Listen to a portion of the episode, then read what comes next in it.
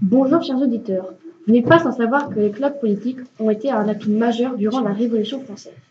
Ils ont permis au peuple de proposer leurs idées sans attendre l'avis du roi. Pour nous éclairer sur le sujet, nous accueillons Jean-Paul Marat. Bonjour à tous.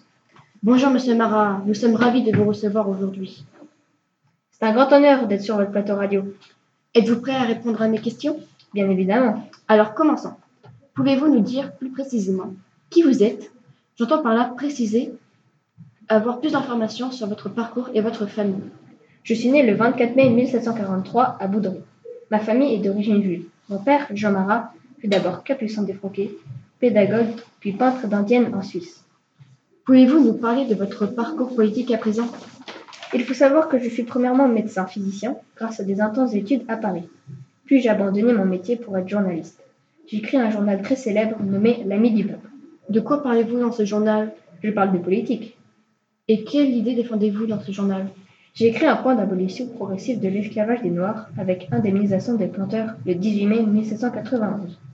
Passons à la question suivante. Pouvez-vous nous expliquer les mesures prises par le gouvernement révolutionnaire et nous expliquer ce qu'est ce fameux gouvernement? Je suis tout à fait capable de vous répondre. Pour commencer, le gouvernement révolutionnaire est la forme de l'organisation politique de la France de l'été 1793. À sa tête se trouve la Convention. La Convention décide de centraliser très fortement la prise de décision et de contrôler strictement leur application sur le territoire. Les décrets du 10 octobre et du 4 décembre 1793 tentent d'organiser les attributions des différents organismes dont certains existent depuis des mois. L'ensemble forme le gouvernement révolutionnaire. Vous faites partie du club des montagnards, si je ne m'abuse. Vous avez tout à fait raison. Je fais aussi partie de l'Assemblée législative. Pouvez-vous nous expliquer ce qu'est un club? Un club est un regroupement de plusieurs personnes à certains genres fixes pour s'entretenir des affaires politiques, publiques, économiques et sociales. Les montagnards s'appellent ainsi parce qu'ils siègent en haut de l'Assemblée. Que pouvez-vous nous dire de votre club, celui des montagnards Le club des montagnards a été fondé lors de la Révolution française, c'est-à-dire en 1789. Les membres les plus célèbres de notre organisation sont Danton et Robespierre. Nous savons tous que vous êtes un des membres les plus célèbres.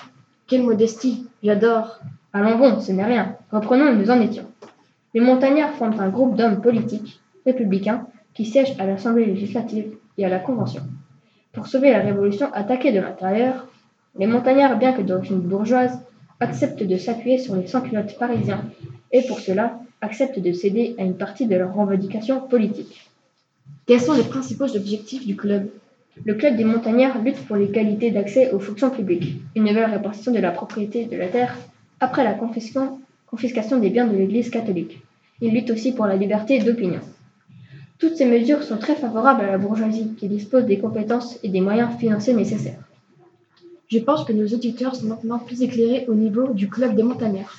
En parlant d'éclairer, notre, notre siècle émerge d'idées nouvelles, comme votre plan d'abolition de l'esclavage au XVIIe siècle. Personne n'aurait imaginé cela. Absolument, notre siècle regorge d'idées nouvelles qui évoquent le passage de l'obscurantisme à une pensée libre. Il faut secouer le joug de l'autorité et oser penser par soi-même. Pour vous aussi, chers auditeurs, n'ayez pas peur de vous servir de votre propre entendement. Voilà, chers auditeurs, nous espérons que cette interview avec Jean-Paul Marat vous a plu.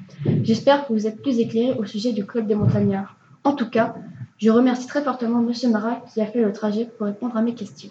Moi de même. Au revoir et à bientôt. Au plaisir de vous revoir.